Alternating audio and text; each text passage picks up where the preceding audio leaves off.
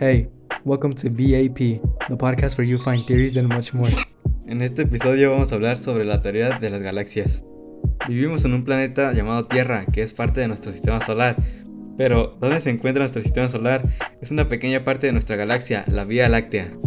Una galaxia es un conjunto de gases, polvos y miles de millones de estrellas, y un sistema solar es la galaxia gracias a la fuerza de la gravedad. Nuestra galaxia, la Vía Láctea, también tiene un agujero negro supermasivo en el medio. Cuando de noche observamos las estrellas en el cielo, estamos viendo otras estrellas de la Vía Láctea. Si está muy oscuro y estamos lejos de las luces de la ciudad y de las casas, podemos incluso ver cómo las franjas de polvo de la Vía Láctea se expanden en el cielo. Pero existen muchas otras galaxias, además de la nuestra. Son tantas que aún no hemos podido contarlas todas. El telescopio espacial Hubble observó una pequeña porción del espacio durante 12 días y descubrió 10.000 galaxias de todos los tamaños, formas y colores. Algunos científicos creen que podrían haber unos 100.000 millones de galaxias en el universo. Algunas galaxias tienen forma de espiral como la nuestra.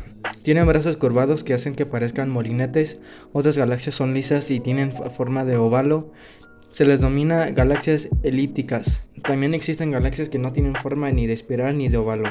Son de forma irregular y, y parecen manchas. La luz que nosotros vemos de cada una de estas galaxias proviene de las estrellas en su interior. A veces las galaxias se acercan demasiado y chocan entre sí. Nuestra Vía Láctea algún día chocará con Andrómeda, nuestro vecino galáctico más cercano. Pero no te preocupes, faltan como 5 mil millones de años para que esto suceda y aunque sucediera mañana mismo, puede que ni te des cuenta. Las galaxias son tan grandes y están tan expandidas en los extremos que, aunque se choquen entre sí, los planetas y los sistemas solares a menudo no llegan a colisionar. Las galaxias son inmensos sistemas ligados por la gravedad, compuestos por estrellas, polvo, gas e invisible materia oscura. Saber cómo se forman las galaxias y crecieron como el tiempo es esencial para poder tener una visión más general del ensamblaje de la materia en grandes estructuras. Es una pieza de clave de nuestro pequeño por entender por empeño por entender el universo se daría un paso crucial hacia esa meta si se pudiera tener una idea clara de cuándo aparecieron las estructuras discoidales en las galaxias. Marcel Newman, del Instituto Max Planck de Astronomía en Heidelberg, y sus colaboradores presentan en Nature su descubrimiento de un disco rotativo con una masa considerable dentro de una galaxia formada de estrellas de solo 1500 millones de años después de la gran explosión precede bastante en la historia cósmica a los discos gaseosos más antiguos que se habían detectado hasta ahora. Según nuestra concepción actual de la cosmología, las primeras estructuras a gran escala del universo fueron los halos esféricos de materia oscura que, colapsaron como consecuencia de su propia gravedad. El gas circundante cayó en esos halos y a continuación formó estrellas y finalmente galaxias. Se cree que los halos y las galaxias siguieron creciendo gracias al ensamblaje jerárquico, es decir, mediante fusiones de estructuras en otras mayores, y nuevas agregaciones de gas y su conversión en estrellas. El ensamblaje jerárquico es simple y se piensa que se sabe bastante de él, sin embargo, sigue debatiéndose mucho acerca del modo exacto en que se produce la acreción de gas y este se congrega y forma estrellas, o acerca de la relación que ello tiene con la formación a lo largo del tiempo de las estructuras físicas y dinámicas de la galaxia. Un componente clave de este misterio es de por qué las algunas galaxias, como nuestra propia Vía Láctea que forma estrellas, tienen estructuras físicas dominadas por discos de estrellas y de gas, mientras que otras, por lo general más viejas y tranquilas, no.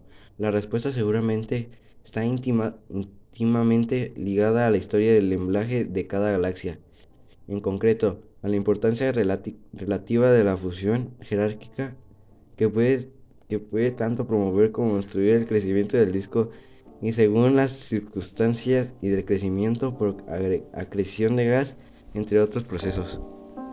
El universo, por su raíz etimológica, universo es una palabra derivada del francés antiguo univers, que viene del latín unus, uno, y versus vuelta. En la cosmología moderna, el origen del universo es el instante en la que apareció toda la materia y la energía que existe actualmente en el universo.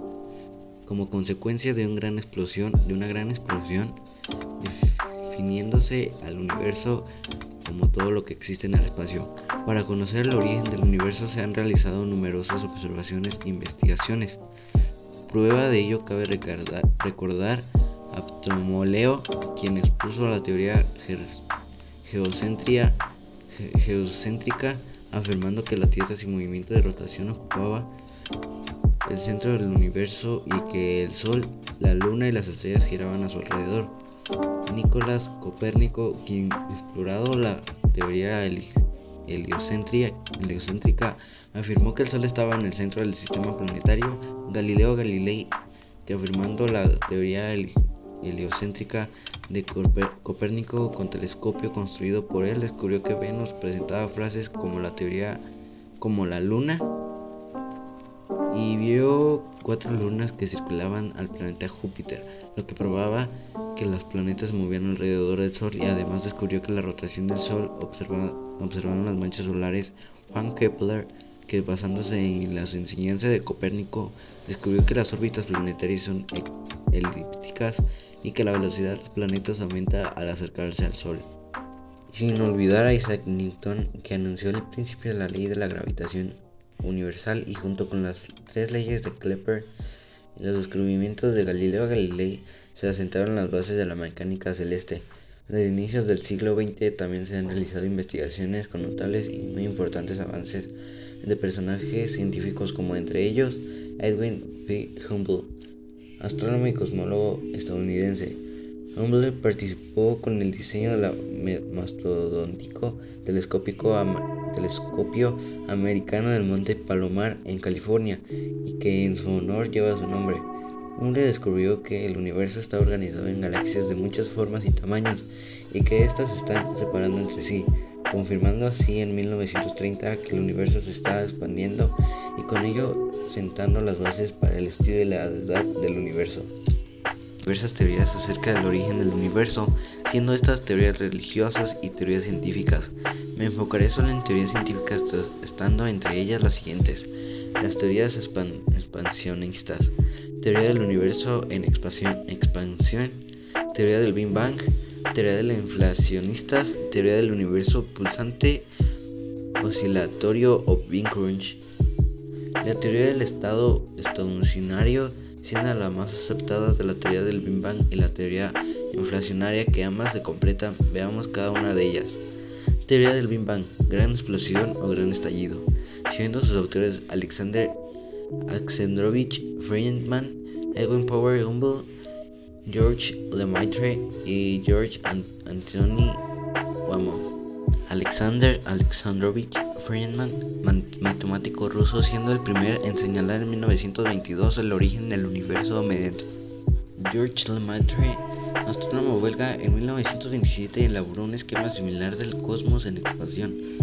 Consideró que dado que el universo se está expandiendo debido debió existir un momento en el que pasado en el que debió ser un pequeño tan deseo como fue denso como fuese posible al que llamó huevo cósmico George Anthony Wamon, físico y astrónomo ruso ucraniano nacionalizado estadounidense, en 1948 modificó la teoría del Lemaitre del núcleo primordial,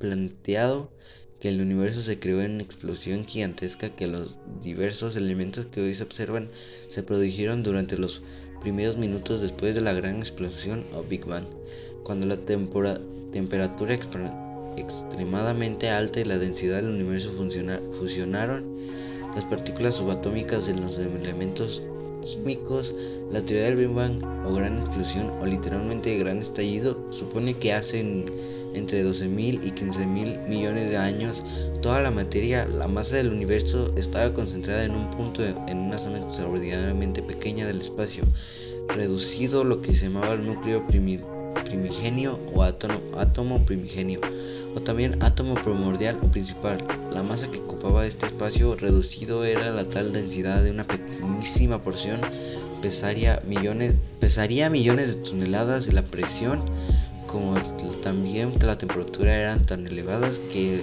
ese átomo primordial explotó y con ello la materia salió impulsada con gran energía en todas las direcciones y grandes velocidades, surgiendo así el universo estado inflacionario, teoría inflacionista. Autor Harvey Allen Good, Good, físico estadounidense que intenta explicar los primeros instantes del universo después de la gran explosión. Según esta teoría, supuestamente nada existía antes del instante que nuestro universo era la dimensión de un punto con la densidad infinita, conocida como una singularidad espacial espacio-temporal en, la que concentraba, en la que se concentraba toda la materia y la energía, cuya presión y temperatura era tan elevada que cocinó una gran explosión y lo que desencadenó ese primer impulso fue una fuerza inflacionaria, una fuerza única que se dividió en cuatro fuerzas fundamentales del universo, gravitatoria, electromagnética, nuclearmente fuerte y nuclearmente débil, en una cantidad del tiempo prácticamente inapreciable y que ello se originó el universo, así pues el empuje inicial duró un tiempo prácticamente inapreciable que fue tan violenta que, que a pesar de que la atracción de la gravedad frena las galaxias, el universo todavía crece. Desde entonces el espacio se ha expandido y con ello los objetos astrofísicos se han alejado unos respecto de los otros. Ahora les hablaré sobre la teoría del universo que Stephen Hawking dejó antes de morir. Poco antes de fallecer, el, físico Stephen Hawking completó sus últimas ideas sobre el cosmos, en las que apuntaba que nuestro universo era finito y más simple de lo que se pensaba. El estudio lo realizó junto a un colega Thomas Hertog en el marco de conceptos teóricos como el multiverso y la inflación eterna. El estudio, enviado para su publicación antes de la muerte de Hawking a principios de este año, se basa en la teoría de cuerdas y predice que el universo es finito y más simple que lo postulado por muchas teorías actuales sobre el Big Bang. Por su parte, el profesor Hertog, cuyo trabajo ha sido apoyado por el Consejo Europeo de Investigación, ERC, anunció por primera vez la nueva teoría de una conferencia en la Universidad de Cambridge en julio de 2017, organizada con motivo del 75 aniversario de Hawking. Las teorías modernas del Big Bang predicen que nuestro universo local comenzó a existir con un instante de inflación, en otras palabras, una pequeña fracción de segundo después del Big Bang en la que el universo se expandió a un ritmo exponencial colosal. Sin embargo, los científicos piensan que una vez que comienza la inflación, hay regiones donde nunca se detiene. Se cree que los efectos cuánticos pueden mantener la inflación para siempre en algunas zonas del universo, por lo que globalmente sería eterna. Parte observable de nuestro universo sería entonces solo una especie de acogedor universo de bolsillo, una región en la que inflación ha terminado y se han podido formar estrellas, galaxias y planetas como el nuestro. La teoría habitual de inflación eterna predice que a escala global nuestro universo es como un fractal, objeto que se repite a diferentes escalas, infinito, con un mosaico de diferentes universos de bolsillo separados por un océano inflacionario, explicó Hawking en una entrevista del pasado otoño. Las leyes locales de la física y la química pueden diferir de un universo de bolsillo a otro, que juntos formarían múltiples universos, pero nunca he sido un fan del multiverso. Si la escala de los diferentes universos en el multiverso es grande o infinita, la teoría no se puede probar, reconoció el físico británico. En su nuevo artículo, Hawking y Hertog afirman que esta implementación del principio de la inflación eterna como modelo del Big Bang es errónea. El problema con la explicación habitual de la inflación eterna es que asume un universo de fondo existente que evoluciona de acuerdo con la teoría de la relatividad general de Einstein y trata los efectos cuánticos con pequeñas fluctuaciones en torno a esto, señala Hertog. Sin embargo, añade, la dinámica de la inflación eterna difumina la separación entre la física la clásica y la cuántica. Como consecuencia, la teoría de Einstein se desmorona en la inflación eterna. Predecimos que nuestro universo es de las escalas más grandes, es razonablemente simple y globalmente finito. Por lo tanto, no es una estructura fractal, concluye Hawking. También tenemos la teoría de cuerdas, esto dice que la teoría de la inflación eterna propuesta por Hawking y Hertog se basa en la teoría de cuerdas. Se trata de una rama de la física teórica que intenta reconciliar la gravedad y la relatividad general con la física cuántica, en parte describiendo los componentes fundamentales del universo como pequeñas cuerdas vibratorias. Su enfoque utiliza el concepto de holografía de la teoría de cuerdas que postula que el universo es un holograma grande y complejo, es decir, la realidad física en ciertos espacios tridimensionales puede reducirse matemáticamente a proyecciones 2D sobre una superficie. Hawking y Hertog desarrollaron una variación de este concepto holográfico para proyectar la dimensión del tiempo en la inflación eterna. Esto les permitió describir esta inflación sin tener que depender de la teoría de Einstein. En su nueva propuesta, la inflación eterna se reduce a un estado temporal definido en una superficie espacial a principios de los tiempos. Cuando rastreamos la evolución de nuestro universo hacia atrás en el tiempo, en algún momento llegamos al umbral de la inflación eterna, donde nuestra noción familiar del tiempo deja de tener ningún significado, señala Hertog. Lo anterior, Teoría sin Fronteras de Hawking predijo que si retrocedes en el tiempo hasta el comienzo del universo, este se encoge y se cierra como una esfera, pero la nueva teoría representa un paso más allá del trabajo anterior Ahora estamos diciendo que hay un límite en nuestro pasado, apunta Hertog. El físico belga y Hawking también usan su nueva teoría para ofrecer predicciones más fiables sobre la estructura global del universo. Así prevén que el universo que surge de la inflación eterna en el límite del pasado es finito y mucho más simple que la estructura fractal infinita predicha por la vieja teoría de la inflación eterna. Sus resultados, de ser confirmados por trabajos posteriores, tendrían implicaciones importantes para el paradigma del multiverso. No estamos en un solo universo único, pero nuestros hallazgos implican una reducción significativa del multiverso a un rango mucho menor de universos posibles, aclaró Hawking. Las ondas gravitacionales para LISA. Hertog planea ahora estudiar las implicaciones de la nueva teoría en escalas más pequeñas que están al alcance de los telescopios espaciales. Considera que las ondas gravitacionales primordiales generadas a la salida de la inflación eterna construyen la pistola humeante más prometedora para probar su modelo. La expansión de nuestro universo desde el principio significa que estas ondas gravitacionales tendrían longitudes de ondas muy largas, fuera del rango de los detectores actuales de la colaboración científica LIGO, sin embargo, podrían ser escuchadas por el Laser Infrometer Space Athena, LISA, un observatorio de ondas gravitacionales proyectados por la Agencia Espacial Europea, ESA, en colaboración con la NASA, así como futuros experimentos que midan el fondo del microondas cósmico.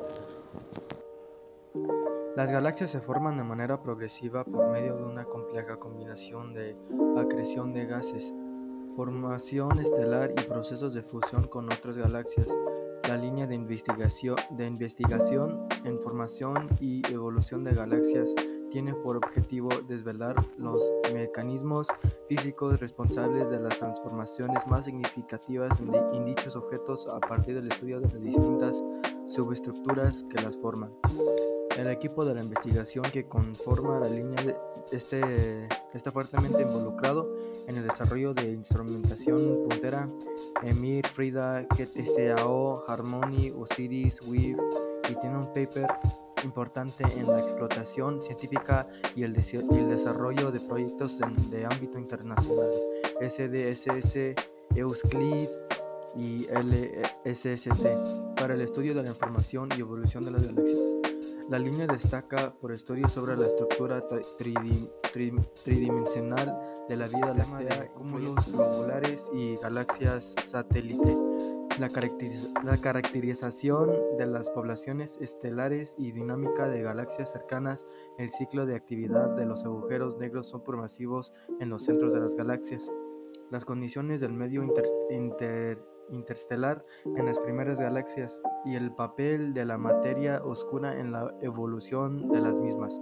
Además, Gracias a la reciente creación del grupo de simulaciones, se busca relacionar las observaciones con la teoría por medio de, modelos numéricos en volúmenes cosmológicos y obtener así predicciones para futuras eh, vía lácteas y galaxias cercanas. El objetivo general del proyecto es el estudio de la estructura, historia evolutiva y proceso de formación de galaxias a través de sus poblaciones estelares resueltas tanto a partir de foto, fotometría, fotometría perdón, como espectroscopia. El proyecto puede dividirse en cuatro líneas principales. Una, Historia de formación estelar en el grupo local. El objetivo de esta línea es la caracteri- caracterización de la estructura espacio-temporal de las galaxias del grupo local mediante la observación de sus estrellas individuales. Un objetivo fundamental es la determinación de las historias de la formación estelar HFE eh, detalladas y extendidas a toda la historia evolutiva de la galaxia con objeto de determinar el grado de importancia que los procesos cosmológicos tales como la re- reinización o self-shielding o locales, barrido de gas por supernovas, fuerzas de marea, migración estelar, tuvieron en su formación. 2. Multipoblaciones estelares en cúmulos globulares. De forma contraria al paradigma clásico, hay evidencias de que los cúmulos globulares CG ah, albergan más de una población estelar de diferente composición química. Observaciones fotométricas de los CG o cúmulos globulares usando la HST muestran fuertes evidencias de múltiples secuencias principales en el DSM. El objetivo de la línea es caracterizar dichas multipoblaciones en CG o cúmulos globu- globulares. 3. Formación y estructura de la vida láctea. Esta línea tiene como ojo, eje principal el estudio de la Vía Láctea a través de los datos que proporcionará GAIA espacio y el Survey ESO V. Este, este tipo de datos van a dar una oportunidad única de conocer la historia de formación estelar en el disco y en el bulbo galácti- galáctico. En este marco es necesario adecuar las herramientas desarrolladas por nuestro grupo para el análisis de poblaciones estelares al tipo de datos que está suministrando ambos surveys. 4. Evolución estelar y diagrama del color magnitud sin- sintético. Nuestro grupo o este el grupo de del, del sitio este han liderado el desarrollo de una nueva librería de evaluación estelar. Hay una necesidad de en la comunidad científica de mejorar la confianza y, exactitud de la computación de modelos estelares mediante la incorporación de las últimas me- mejoras en el campo de la física tales como la ecuación del estado, nuevos cálculos en, en tablas de opacidades o en secciones. Las explicaciones acerca del origen del universo las encontramos en las teorías religiosas y las teorías científicas. En las primeras se, se atribuye la creación de un ser divino en donde se toma como tal y no se cuestiona absolutamente, absolutamente nada, en tanto que en las científicas se busca dar una explicación a través de modelos apoyados en la cosmología física en las que menciona que el origen del universo producto de una gran explosión que siempre está en expansión y continuamos ciclos de, explo- de explosión, expansión, contracción, explosión, expansión, contracción y que podría que estemos viviendo en uno de tantos universos que hayan existido. En contraposición al universo en expansión hay teorías que tratan del destino final del universo. Este, este resumen, pues, este, para resumirlo nomás era, pues, eran todas las teorías científicas acerca del origen y pues la evolución, la evolución del universo. Y pues hay muchas teorías más que dicen, pero la verdad no sabemos cómo, cómo en verdad se creó, pero se siguen creando. Y bueno, gracias por escuchar y yo soy Per